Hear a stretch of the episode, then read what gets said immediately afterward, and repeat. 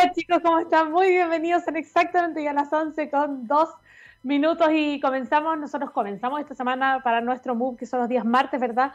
Por suerte no me estoy equivocando y no les estoy dando otra fecha, pero les quiero contar que es martes 22 de diciembre oficialmente. Ayer comenzó, tengo entendido que así es, ayer comenzó el verano para los que estaban, para todos los invernistas que estaban felices con un viernes pasado nublado. Les cuento que llegó el verano, llegó con todo llegó con mucha fase 2, con mucho COVID, con nuevas cepas, no se estará.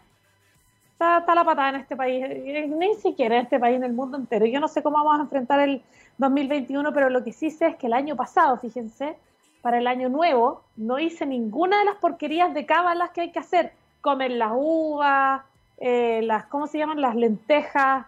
¿Qué otra cosa hay que hacer? Eh, la champaña con el, hay, hay que poner un anillo de oro para la riqueza. Eh, barrer, hay que barrer la entrada de la casa, dar la vuelta, o sea, la, vuelta con la maleta sí que no la hice, pues francamente nadie en el mundo pudo viajar. Así que como la gente que ve los partidos de fútbol cree que es Jetta, se han dado cuenta cuando el, equipo de uno pierde, uno dice, oh, no, fue, fue culpa mía, soy Jetta ya. Yo creo que este año fui Jetta para, para, para este año, así que este, este año nuevo voy a hacer todas las porquerías que voy a buscar en internet de, la forma más em, de la forma más creyente, porque ya francamente este 2021 tiene que venir mejor. Eh, chiquillos, tenemos un gran programa el día de hoy. Vamos a estar hablando de eh, transparencia, vamos a estar hablando de datos abiertos, de e-commerce también. Y a propósito de eso, precisamente estaba revisando eh, el e-commerce en nuestro, en nuestro país, el e-commerce en el mundo también eh, cómo ha sido la experiencia de compra, todo esto también a propósito de... Ya, voy a, voy a confesarles algo. Lo que pasa es que tenía que comprar unas cosas de... Estoy con treinta y tantas semanas ya de embarazo, entonces necesitaba unas cosas de guagua que esa tienda no tiene despacho a domicilio. Entonces dije, ya sabes que voy a ir, googleé, vi a la hora que abrían, voy a ir a la hora que abran, porque de verdad quiero hacer esa compra y listo, olvidarme. Fui precisamente a la tienda, estaba dentro de un mall, pero un mall medianamente nuevo, entonces no estaba muy lleno. Y compré esto. Después tuve que ir a otra parte eh, y ahí y eran como las 11 de la mañana y era como, esto es como no es normal, no esta cantidad de gente no anda normalmente. Y como a las 11 ya yo dije, ya, yo no doy más con esto, me voy. Y había una cantidad de tacos, yo no entendía como por qué. Y se empezó a llenar el mall, yo ya no estaba ahí por suerte llego a mi casa y empiezo a ver Twitter, obviamente, en nuestras redes sociales, y el colapso en mall, un mall de Providencia, en mall de Las Condes, incluso en la Barnechea, oye, pero un nivel de gente haciendo fila para entrar, todos colapsados comprando regalos. Yo por último hubiese ido con un regalo, si fui por algo mío, como para comprar ropa de guagua, nada que ver. Y fui porque esa tienda precisamente no tenía despacho, porque tenía que ir físicamente.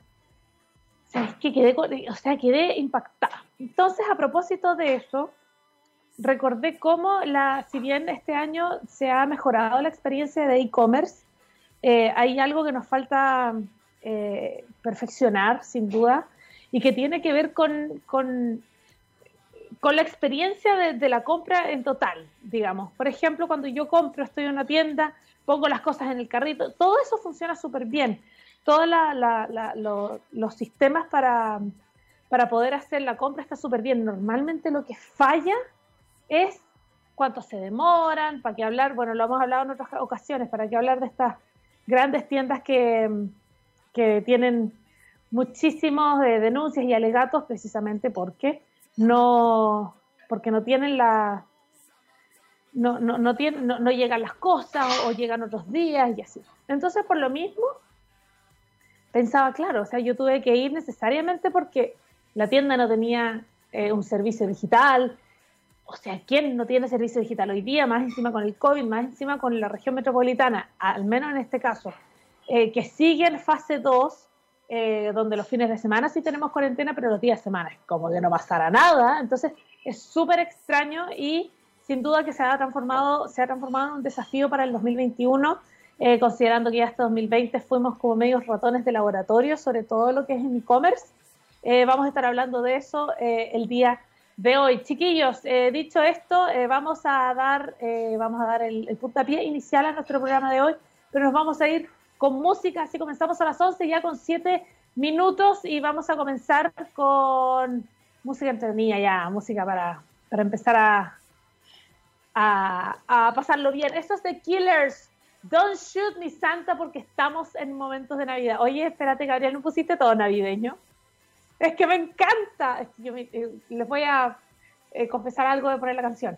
Eh, empecé a escuchar una, un playlist de Spotify con música instrumental de Navidad que es súper linda, como para conversar y que sé yo, y no escuchar a Mariah Carey o escuchar a Michael Bublé todos los años. Y el algoritmo de Spotify te empieza a ofrecer otras canciones. Oye, aterricé en todo el playlist de Home Alone o Mi Pobre Angelito. Oye, sabéis que ya quiero ver la película, básicamente. Así que eh, estamos en la previa de Navidad, nos volvemos a juntar acá, nos deberíamos juntar el 24, pero estamos en la previa de Navidad. Esto es de Killers, Don't Shoot Me Santa, y así comenzamos, comenzamos nuestro move del día de hoy.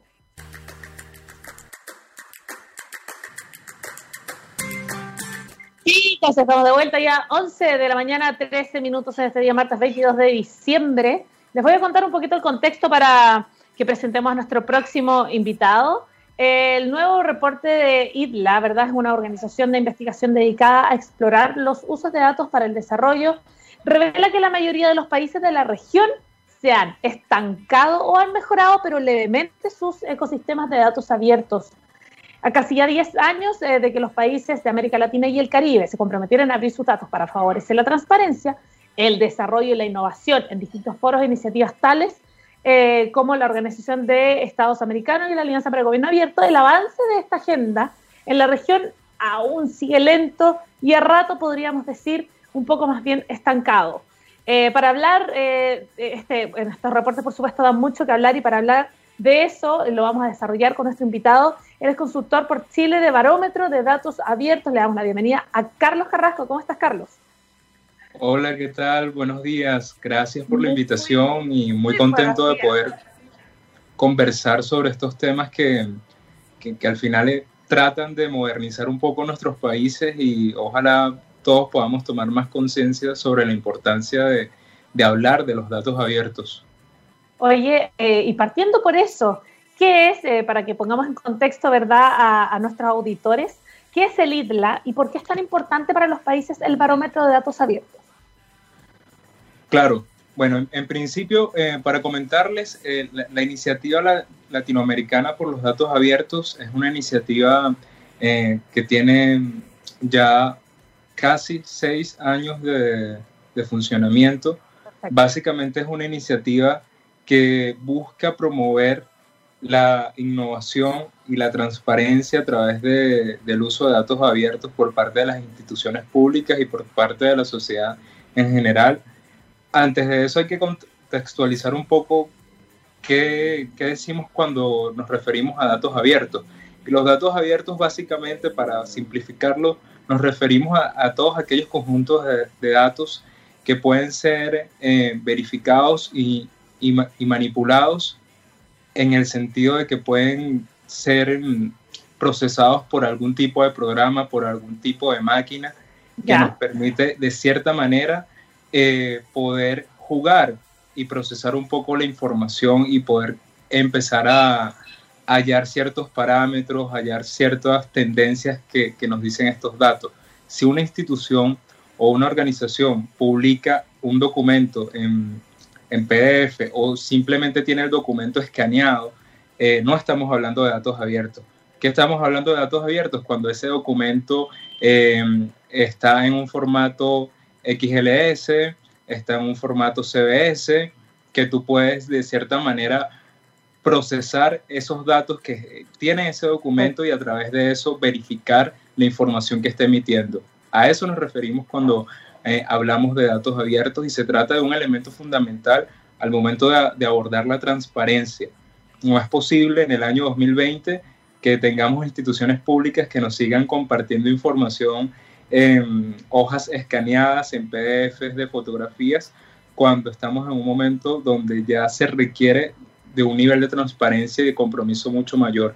y eso es parte de lo que se busca con el barómetro de datos abiertos, promover eh, una mayor transparencia a través de, de una política de datos abiertos general, regional, que permita de cierta manera que los ciudadanos, sin importar si eh, su capacidad a nivel técnico o su preferencia política, puedan verificar la información oficial. Y eso solo es posible si promovemos un, adecuado uso de los datos abiertos en todas las instituciones públicas y en todos los países de la región. Perfecto. Ahora, en este eh, eh, documentos, ¿verdad? Que, que realmente estén, en un formato y no necesariamente sean una lámina de PDF o una fotografía, en muchos casos sucede. ¿Qué es lo que se mide y cómo está Chile al respecto? Bueno, básicamente lo que medimos es primero eh, que la frecuencia con la que se actualizan los datos. Eso es algo fundamental. Eh, hay muchas instituciones y en muchos países donde si bien están avanzando en la transparencia de información, no solo que no están utilizando los formatos adecuados, sino que se actualizan eh, de, de, manera poco frecuente, de manera muy irregular, y esto también afecta la transparencia con la cual se pueden realizar eh, ejercicios de evaluación. En ese sentido, es importante destacar que Chile ya ha pasado por varios procesos de evaluación del barómetro de datos abiertos. Em, ha tenido un avance progresivo en los, en los últimos años, eh, en comparación con otros países de la región, Chile es un país que está bien posicionado. Sin embargo, eh, hemos notado un estancamiento en, las tendencias que, que, nos arroja el barómetro de datos abiertos. ¿En qué sentido? Hace un par de estudios atrás, este, Chile estaba como primero en la región. Hoy Chile ocupa entre el quinto y el sexto lugar dependiendo de, de los indicadores que tú tomes. ¿Y por, eh, ¿Y por qué pasa esto? Porque básicamente hubo un momento donde Chile modernizó mucho sus instituciones y amplió un poco eh, la transparencia en términos de información. Sin embargo, se quedó estancado porque no hubo un avance. ¿Avances en qué sentido? Hay tareas pendientes que tiene Chile donde otros países de Latinoamérica han avanzado. Por ejemplo, no hay datos abiertos sobre eh, quiénes son los dueños de las tierras en Chile. Eso es un dato que se mide. Eh, ¿qué, tan, abierto es la información respecto a quiénes son los dueños de la tierra en Chile? Y esa información lamentablemente, primero, que no está disponible y segunda, que no está en datos abiertos.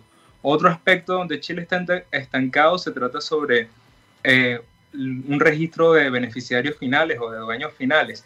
¿Qué quiero decir con esto? Es un registro donde aparece eh, quiénes son los dueños finales de las empresas en Chile, algo que ya se está avanzando no solo en, países del norte global, como podemos hablar del Reino Unido, Canadá o la Unión Europea, sino también en países de Latinoamérica como Uruguay, Panamá, Colombia, ya están avanzando en este registro que no solo busca transparentar quiénes son los dueños finales de las empresas eh, en, en ese país, sino que además eh, lo ofrecen en un formato de datos abiertos que te permite al final hacer eh, los cruces fundamentales, porque eh, ¿cuál es la importancia de esto? Que tú si tienes un registro abierto de los dueños finales de las tierras o de las empresas, tú simplemente con tener el número de RUC de esa persona, tú puedes hacer cruces y saber, bueno, cuáles son las relaciones de poder y cuáles son las relaciones económicas que existen y en función de eso saber si existen conflictos de interés. Entonces, en, eh, en esos dos aspectos falta todavía eh, mucho mayor avance, también hay tareas pendientes en cuanto a transparencia e información de, de medio ambiente que está en formato de datos abiertos.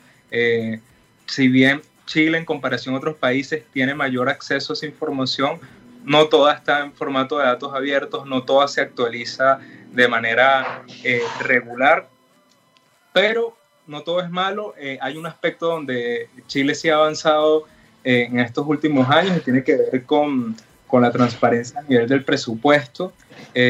anteriormente esa también era una de las partes donde Chile estaba estancado y en esta oportunidad, en, este, en esta última edición del barómetro de datos abiertos, Chile pudo avanzar en cuanto a la transparencia del presupuesto y del gasto público. Sin embargo, eso no quiere decir que, que la tarea esté completa, porque recuerden que, que, esto depende mucho de qué tan actualizados estén los datos. En estos momentos los datos están actualizados y por eso subió en la puntuación. Pero si no se actualizan los datos con regularidad, eh, lamentablemente no, no se va a conseguir un avance significativo. ¿Qué tan regular deben ser actualizados? ¿Una vez al año, cada seis meses, dependiendo del gobierno de turno? Una vez al año es lo recomendable, que, todos los datos en cuanto a presupuesto, gasto público, medio ambiente, eh, dueños finales, datos de economía, datos de importación, datos de exportación, se debería actualizar mínimo una vez al año. Ojalá fuera mucho, eh, mucho menos, fuera eh, semestral, trimestral, porque al final eso también le da más confianza a, las instituciones y también inclusive al sector privado eh, de los países. Cuando tú tienes datos actualizados, la institucionalidad se fortalece y se supone que también esto permite que la ciudadanía pueda hacer una mejor Contraloría Social. Si tú actualizas los datos una vez al año o, los actualizas de manera irregular, eh, no podemos estar hablando de transparencia. Y lamentablemente lo que nosotros hemos notado, no solo en Chile, sino, sino en el resto de los países, es que no existe una legislación, o mejor dicho, sanciones efectivas eh, en cuanto a la actualización de los datos. No hay un costo político ni administrativo cuando no se actualizan los datos. Y eso es una sí, eso es una barrera que, que, complica mucho que podamos avanzar en, transparencia. Exactamente. Oye, y a propósito de eso mismo, eh, ¿cómo, afecta, eh, ¿cómo afecta este tipo de, no solo la actualización de los datos, sino eh, que exista el barómetro, en este caso de datos abiertos, ¿cómo afecta a las democracias de cada país?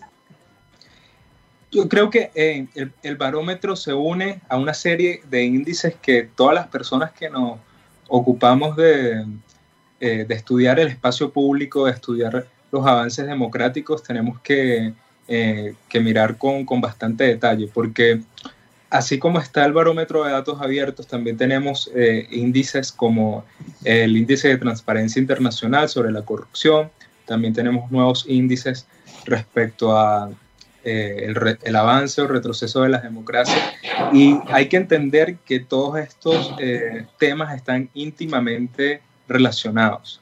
Es muy poco probable que podamos eh, tener en, los primeros lugares de datos abiertos a un país que tiene un gobierno restrictivo y, dictatorial, por ejemplo. Entonces, esto es un indicador que nos, que nos sirve para saber un poco cómo está la salud de nuestra democracia. A mayor, a mayor datos abiertos, a mayor acceso a la información, se supone que debería existir una mayor mm, cultura democrática en ese país. En la medida que, mm, este, que eso no pasa, tú puedes ver cómo existen retrocesos o cómo eh, los últimos países en el, estudio, en el estudio de barómetros de datos abiertos son países con serios problemas institucionales o con poca transparencia. Está el caso de Nicaragua, está el caso de Haití, que son los últimos en, en, esta lista. Tenemos casos también que ni siquiera se pudo, se pudo hacer el estudio, como fue el caso de Venezuela por la misma situación política. Entonces, eh, el, el, barómetro de datos abiertos es un indicador que yo le diría a todas aquellas personas que les apasiona el tema democrático, que les apasiona cómo podemos tener una región más democrática, más libre, más humana, este, que lo podamos ver como como una, una herramienta para evaluar un poco la gestión que están haciendo nuestros países. Y, y, también entender que, que estamos en, en, un momento de la humanidad eh, donde estamos en plena transición entre dos esquemas totalmente distintos. Eh, estamos en una transición desde un mundo analógico a un mundo digital y hay que entender que en la medida en que nosotros sepamos mejor cómo está la apertura de los datos y la protección de los datos, en esa misma medida también vamos a poder sacarle eh, mayor provecho.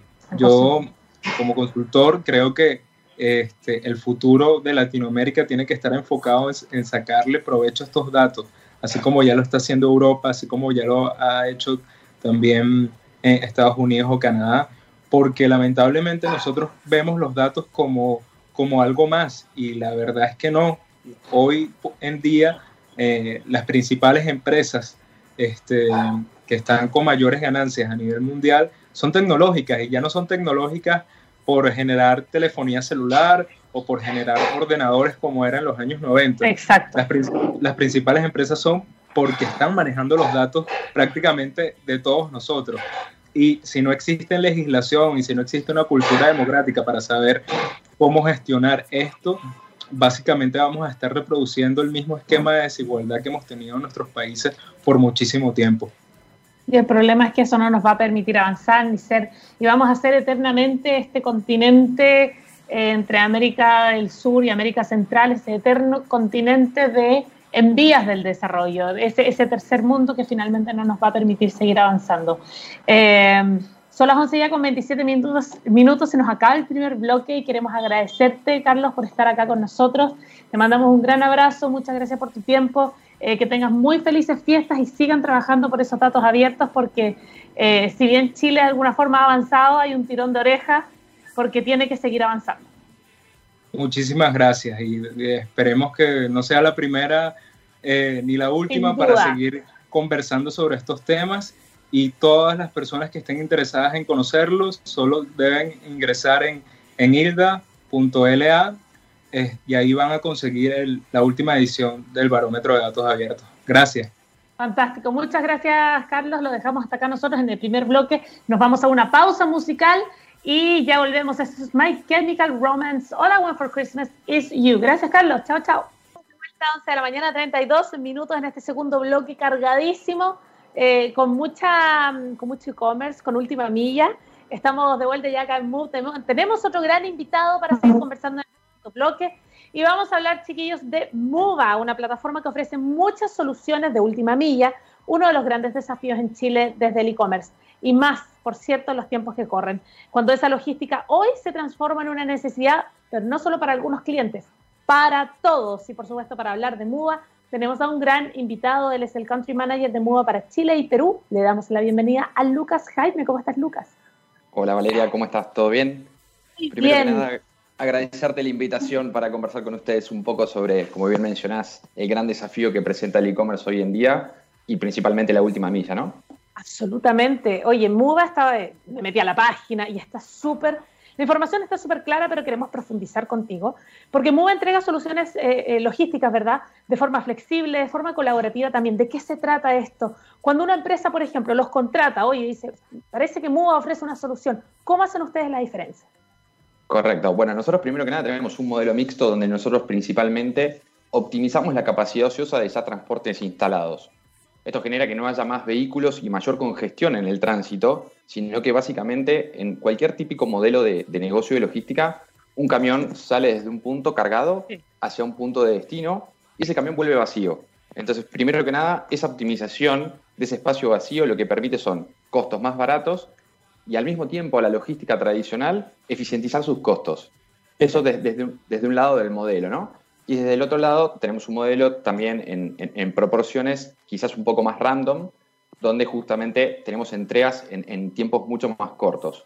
Eh, básicamente es, un modelo mixto, tratando de aprovechar toda la capacidad que está instalada dentro del mercado actualmente, sin generar, digamos, mayores flotas que ingresen nuevamente a, las rutas y circulando, eh, también teniendo un impacto, digamos, en el medio ambiente, ¿no?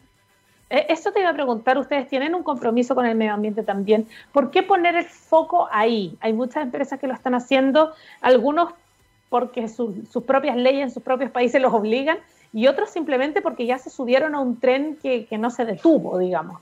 Eh, ¿Cuál es el compromiso de ustedes y por qué poner el foco ahí?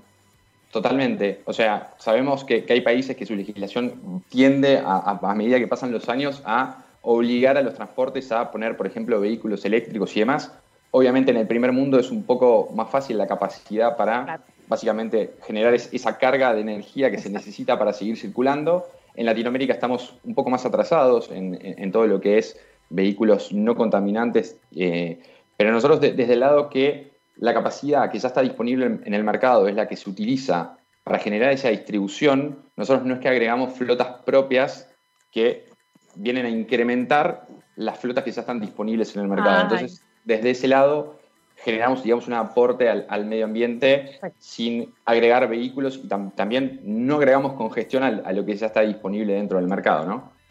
Exacto, y además que es un, parque que sigue creciendo. Ahora, eh, ustedes eh, partieron en Argentina, en varias ciudades de Argentina, y han tenido un gran desarrollo en Chile y en Perú. ¿Cómo ha sido? ¿Cómo lo han visto? Sobre todo, estuve leyendo una entrevista que les hicieron. Eh, este año 2020 para muchos ha sido como desafiante y muchos han tenido que reinventarse, pero por el caso de ustedes ha sido, han florecido, han crecido exponencialmente. Cuéntame tú eh, la experiencia del desarrollo de MUBA acá en Chile y en Perú y cómo ha sido este año también. Totalmente, totalmente. Las, las crisis son oportunidades, suelen decir, y, nosotros encontramos una oportunidad muy grande a partir de, de lo que es el COVID eh, básicamente se plantea una solución. De repente llegamos a, Chile, nosotros estamos operando oficialmente desde marzo, es decir, hace nueve meses, y cae en plena cuarentena. En el, momento más horroroso del año, qué, qué, impactante. Totalmente, un pic de demanda, negocios reconvirtiéndose, acelerándose procesos de, de tiendas, digamos, que empezaban a pasar al e-commerce, y obviamente como contrapartida, todos los couriers tradicionales saturados al 100%, quiebres de operaciones e incrementos sustanciales día a día de los volúmenes que se venían manejando. La realidad es que nosotros encontramos una gran oportunidad y un mercado súper desarrollado en lo que son plataformas de e-commerce y, con el paso de los meses también viendo cómo se acentúa aún más las tasas de crecimiento del e-commerce. O sea, vemos mes a mes tasas de crecimiento, en algunos casos, de tres cifras o de dos cifras, eh, lo que no tiene, no tiene un techo a la luz de, hoy de hasta cuánto puede crecer, ¿no?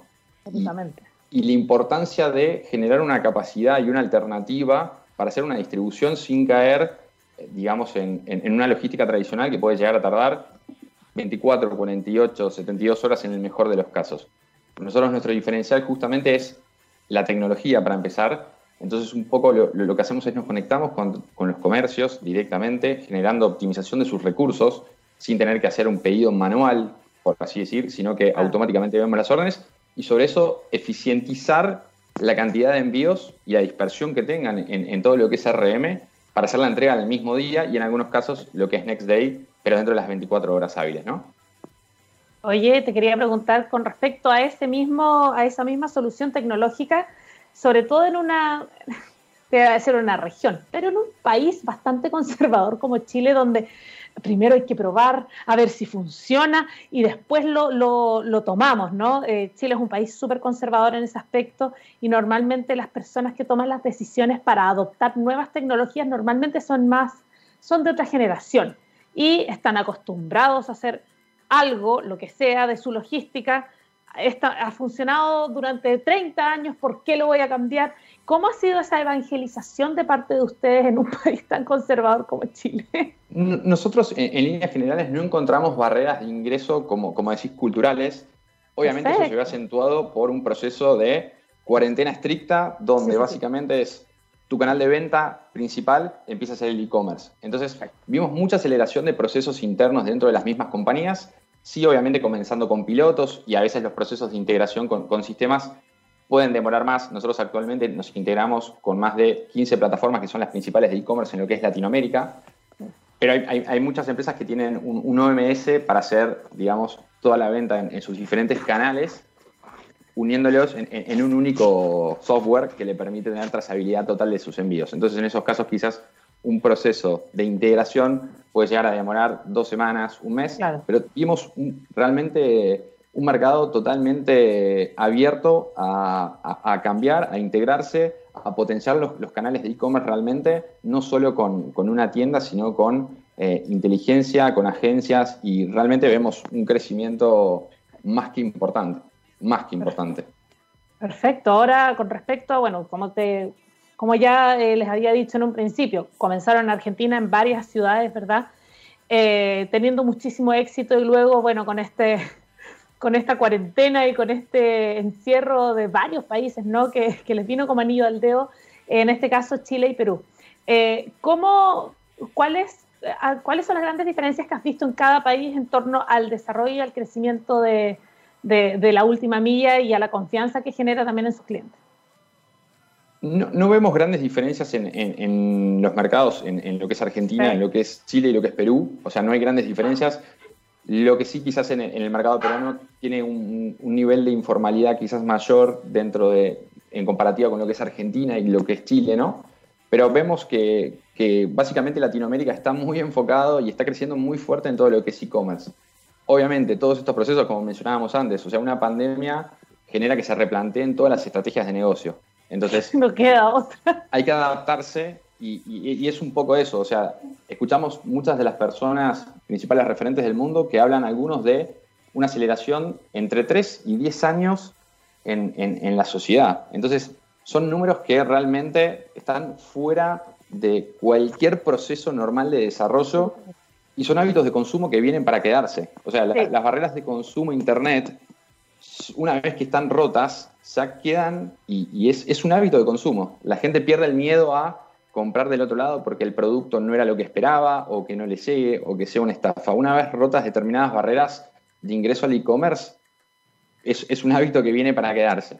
Sí, exactamente. Bueno, y en, los tiempos que corren hoy día, precisamente, que es 22 de diciembre con, Navidad y bueno, con el mismo con las mismas noticias de ayer acá en Chile a propósito de un gran porcentaje de sectores de compras y de shopping eh, y grandes eh, centros comerciales completamente colapsados a pesar de estar en plena pandemia con, con números que lamentablemente han, subido los últimos, con números de contagio digo que han subido el último tiempo. Entonces, eh, desde este punto de vista y desde este punto de vista del comportamiento del usuario, porque finalmente los clientes de ustedes, en este caso es una tienda, es una marca, ¿verdad?, que los contrata, pero el, el cliente final, la persona que finalmente decide, hay mucha gente hasta el día de hoy que yo conozco que dice como, ay, no sé, pero comprar por internet, quizás lo que decías tú, no me llega, he visto tantos reclamos en Twitter, por ejemplo, que han pasado tres meses y no le han devuelto el dinero, qué sé yo, o no llegó el producto o no me gustó la experiencia de compra. ¿Cómo viene MUBA a mejorar la experiencia del e-commerce en Chile? Primero que nada, nosotros, como bien mencionás, nuestros clientes son los sellers. Entonces nosotros lo, primero que le ofrecemos a, los sellers es toda nuestra tecnología, donde en tiempo real estamos integrados y vemos sus pedidos, y no solo que, digamos, nos, integramos, sino que le damos trazabilidad total de todos sus envíos. Nosotros trabajamos con geolocalización. ¿Podrían darle trazabilidad al COVID también? No, no, no llegaríamos a tanto. No llegaríamos a tanto, ojalá Digo, Lo dejo ahí como idea, como idea. es muy buena idea, muy buena idea. No, nosotros en ese sentido la trazabilidad creemos que es súper importante ser muy honestos con, sus clientes. Entonces, que el cliente pueda ver dónde se encuentra su pedido y que su pedido está haciendo en camino, que se entregue el mismo día, genera un cambio en la percepción del, digamos, del cliente final que es muy importante. Se habla mucho de que el, de que el nuevo marketing es, es justamente la logística, porque justamente es el único momento donde vos tenés un contacto real con el cliente. Y la promesa de entrega pasa a ser fundamental. Entonces, desde ahí yo creo que hay, hay, una diferencia importante donde nosotros podemos no solamente darle trazabilidad total, sino transparencia de cara a nuestro cliente y al cliente final que, quiso realizar una compra a través de un sitio, ¿no?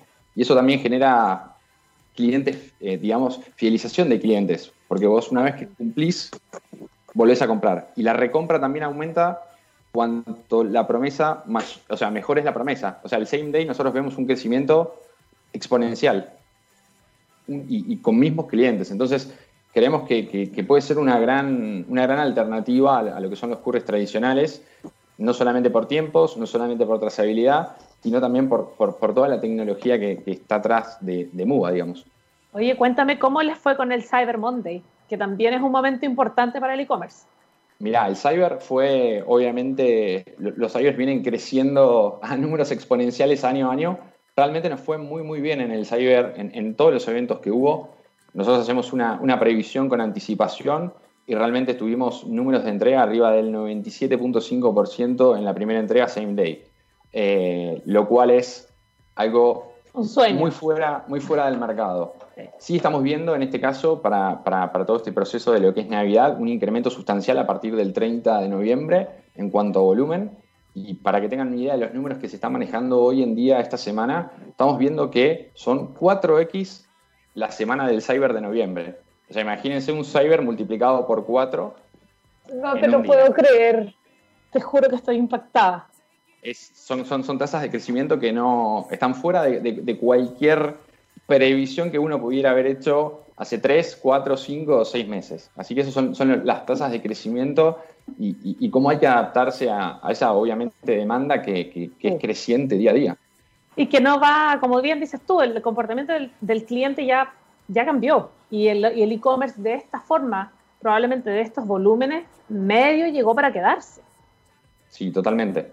Totalmente. O sea, sabemos que hay pics en, fechas de eventos, pero básicamente es, lo que mencionás. Es un hábito de consumo que cambia difícilmente vuelve atrás. O sea, el, cliente actualmente puede ver desde Internet, desde la comodidad de su casa, sin tener ningún riesgo de contagio, 50 comparativas y en definitiva lo que va a terminar eligiendo es un precio quizás mucho más económico y con un servicio de entrega. Y ahí es la importancia de vuelta de la fidelización a través de cumplir lo que uno promete. Exacto.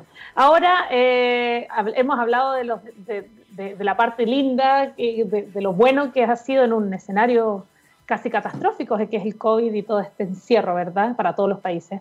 Eh, ¿Qué es lo que aún eh, en, el, negocio, en la industria del e-commerce, qué es lo que aún está débil, al menos en Chile, en términos de e-commerce? Mira, nosotros vemos a, nivel Chile como, país en cuanto a lo que es plataformas, vemos un desarrollo realmente muy elevado en comparativa con, los países de la región. Realmente la mayoría de, las tiendas tienen un e-commerce bien desarrollado, tienen medios de pago, digamos, prepagos y alternativas de cara hacia el cliente. Siempre lo, lo que nosotros decimos es darle una alternativa más al cliente de que elija, por ejemplo, cuándo quiere que le llegue. Entonces, nosotros vemos que quizás en, algunos casos hay, empresas que son, sí, como decías antes, un poco más tradicionales, entonces prefieren decir, no, mi opción de compra son cinco días hábiles para la entrega y son cinco días hábiles. Y muchas veces con estas pequeñas cosas, lo, que generas es una alternativa más al cliente. Entonces, el cliente tranquilamente va a elegir una opción que sabe que le llega hoy mismo la compra, si la realizó hoy mismo, y es, un diferencial de cara, digamos, al, cliente final y a la fidelización y a la conversión de eh, usuarios que compran por Internet. Pero en, líneas generales, a, nivel comparativa con, el resto de las plazas de Latinoamérica, vemos un desarrollo realmente muy, muy importante de lo que es el e-commerce y un profesionalismo, eh, digamos, por, sobre la media del, del resto de lo que es la TAM. Perfecto. Eh, dentro de la página yo estaba buceando por ahí y me encontré con los movers. ¿Qué son los movers y cómo pueden ser parte de la logística? Perfecto. Los movers era un poco lo que te comentaba antes, que es, nosotros tenemos un modelo mixto. Básicamente, aprovechar la capacidad ociosa de empresas de transporte y por otro lado, lo que son movers random, que, son personas autónomas que se pueden inscribir. Obviamente tienen que tener toda la documentación legal para, para circular y prestar servicios registrados en el Servicio de Impuestos Internos y demás. Y básicamente nosotros lo que hacemos es una captación. Nosotros todos los días nos llegan solicitudes de compañías o, de movers puntuales autónomos, digamos. Y básicamente lo que hacemos son capacitaciones, filtros, evaluaciones. Y a partir de ahí nosotros damos de alta a lo que denominamos los movers, que son efectivamente los héroes, digamos, de, la pandemia, porque son los que trasladan las mercaderías para que la gente pueda quedarse tranquila en su casa y, evitar un riesgo de contagio.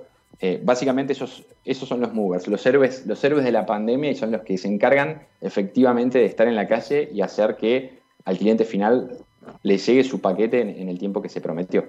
Oye, Lucas, si es tan fácil como, por ejemplo, si yo quiero ser mover, me, ingreso a la página, me registro, ¿cómo es el proceso? ¿Es, ¿Es, así de sencillo? Correcto. Vos, supongamos que fueras o una empresa de transporte o una persona física, es te registras por la página, con ese registro nosotros hay un primer proceso de selección y después el, sector de, capacitaciones, digamos, es que hace toda una capacitación, una evaluación, una vuelta a capacitar y una posterior evaluación. Finalizado ese proceso y habiendo cumplido, habiendo cumplido con, digamos, con las, satisfactoriamente con, con la evaluación, se pide toda la documentación legal que es para circular, más el certificado de antecedentes penales, y recién ahí se da de alta dentro de nuestra plataforma. Mira qué buena idea. Así que ya saben, para los que quieren ser mover, acá hay una excelente opción. Eh, hicimos una evaluación un poco desde marzo, ¿verdad? Hasta la fecha, desde que, Move, eh, desde que Muba llegó a Chile. Eh, se nos viene un escenario que yo creo que en octubre pensábamos que ya estaba más o menos tranquilo el, el 2021, pero viene a zamarrearnos una vez más. en un escenario bastante inestable este, este próximo año. ¿Cuáles son los planes de MUBA para el 2021? Mira, nosotros estamos terminando este año de fortalecer muchísimo la presencia en lo que es la región metropolitana.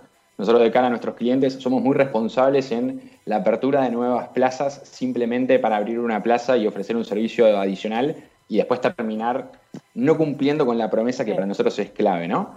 Eh, estamos pensando en ya expandir a, regiones, principalmente lo que es la, quinta región, y ya estamos bastante avanzados con, algunos clientes para, llegar a ese proceso, no solamente a lo que es RM, sino también hacia las regiones, ¿no?